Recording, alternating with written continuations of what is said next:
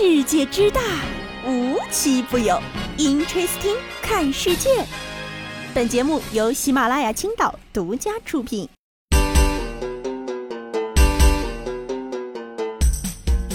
Hello，大家好，欢迎收听今天的 Interesting，我是悠悠。最近这几天啊，悠悠频繁的发现朋友圈的小伙伴都在求一个人，谁呢？就是大家原来都不愿意见到的萧敬腾。说实在是太热了，导致河南的朋友都变成可南了，甚至呢还说赤道原来长在河南啊！悠悠心想能有多热啊？点开天气预报一看，嚯，打扰了，平均四十度都是低的了。哎，说起来你们可能不信啊，悠悠呢在青岛二十三度的高温预警的夏天里还盖着棉被呢。打我笨蛋！这天一热呢，不仅人容易晒黑，搞事儿的品牌也晒黑了。比如我们的雪王蜜雪冰城，官方称我们黑化了，真行啊！雪王又整活了。还有更离谱的是，前几天呢，有网友发现蜜雪冰城的头像全变了，变成啥样了呢？可以自行查看，反正一看就是。确实黑了啊！钮祜禄甄嬛黑化靠眼影，雪王黑化哎就靠皮肤，甚至一时间啥猜测都有了，以为蜜雪冰城被非洲人给收购了，旧的衣服脏了太难洗，索性涂黑了。刚去山西挖煤，正一出梦幻联动，可能是夏天不想减肥，但又想显瘦，甚至还有人说，怎么雪王要出咖啡了？想得真美。但是啊，我是怎么都没想到，蜜雪冰城呢，竟然是为了新品上市碰瓷儿了，热到爆炸的天气。大家都知道，河南已经热成可南了，是大门口的体温枪都说自己体温异常的程度，是在井盖上煎个鸡蛋也会熟的程度。作为总部在河南的品牌，雪王呢，天天跟个街溜子似的，晒成古娜拉黑暗之神也是合乎情理的。而且呢，门店的图细节到连头上的合金做的皇冠都不放过。嗯，确实啊，这个东西高温呢是要变黑的，而且呢，也不是所有门店都换头像，那些没换的呢，对外称啊是因为涂了防晒霜还没晒黑。雪王呢不只是线上黑化，线下也黑化了，看图片儿就感觉像从撒哈拉沙漠数完沙子回来的，也太黑了。所谓一白遮百丑，不是骗人的，哪怕黑的显瘦，我也选白。很难不说啊，蜜雪冰城自从你爱我，我爱你，蜜雪冰城甜蜜蜜之后，就一发不可收拾了，是我被媒体人的楷模，没错了。虽然呢，在新品尝试桑葚饮料这块呢，是入局比较晚了，在他们之前已经有了茶百道的乌漆麻黑、喜茶的酷黑梅桑，但是呢，架不住人家蜜雪冰城营销厉害呀。现在全世界都知道蜜雪冰城要上桑葚系列的饮品了，也开始期待了。反正呢，我等它出来是要冲一把的。不仅如此啊，雪王呢还上线了戴草帽的黑化版雪王周边，直接就刺激了我的购买欲啊，很难不买啊。好了，不说了，桑葚呢是暂时喝不上了。这个戴草帽的黑化版雪王周边，我高低是要去整一个了。这聊完了消暑的饮料，夏天怎么能少得了雪糕呢？但是最近几年，不知道大家有没有发现啊，雪糕都能暗杀人了。接下来呢，无奖竞猜。请问买雪糕的前几秒，你们的心里都在想什么？是在想雪糕香甜的味道，还是冰爽的口感呢？什么？你们还有心情想这些？那看来你们还是没被雪糕刺客伤害过。啥是雪糕刺客？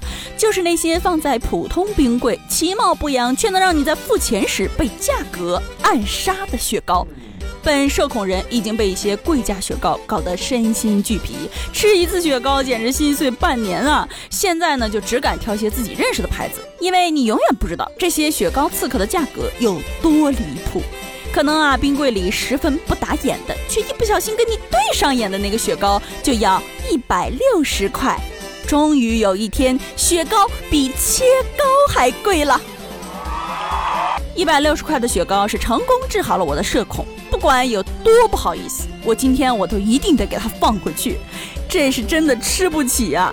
如果真的有吃过小伙伴，也可以来跟悠悠说说，到底这一百六的雪糕是啥味儿啊？啊！而且呢，现在有关雪糕的这个段子啊，都是一大一大片的。比如以前的有钱人啊，你开宝马呀；现在的有钱人啊，你吃雪糕呀。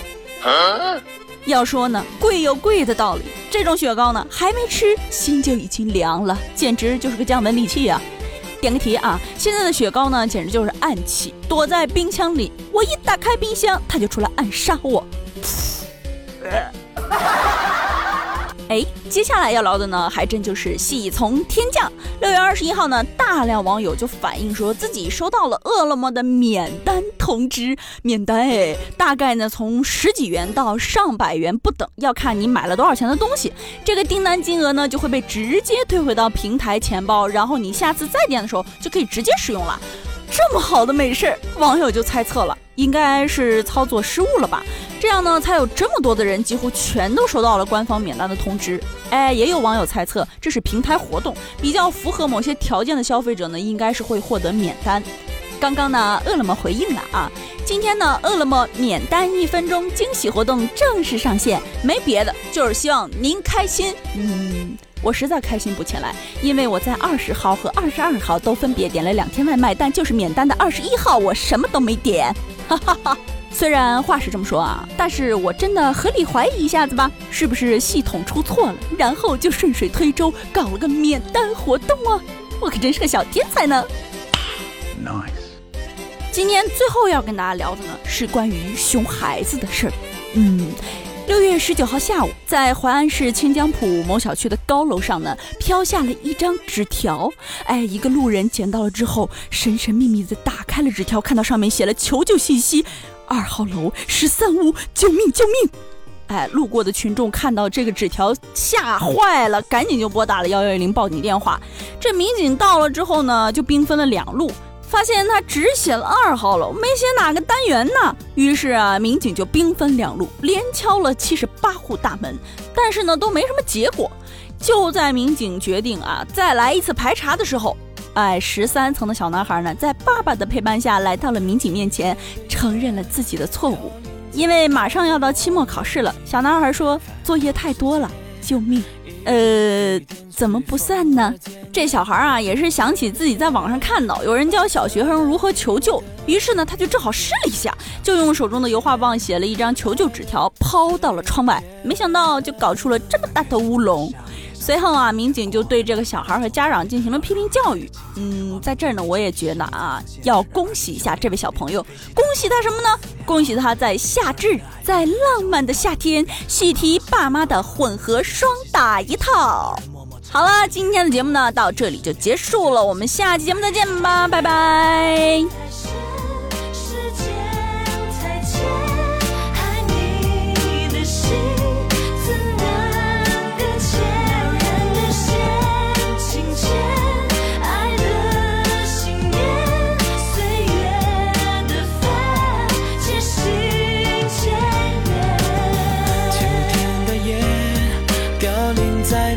落叶里面泛黄世界，一点一点随风而渐远，冬天的雪，白色了你我的情人节，消失不见，爱的碎片。铺满灰尘的乐章第二页，放在那里好久都没练，静静写下诗篇，等待从大海的另一边，却被季风别线。生命线，在风浪中摇曳，我依然坚守这一切。老人他默默牵着线，和我一起哽咽。也许明天，也许很远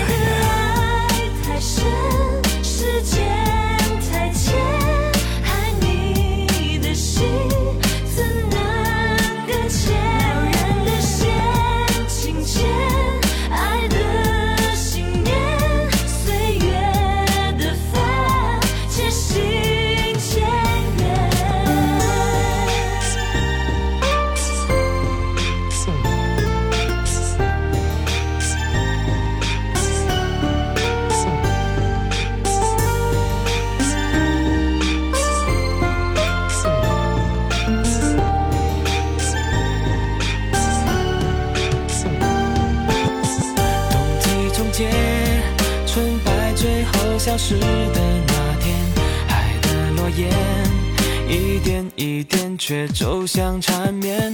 临近千夜，老人守候着他的心愿。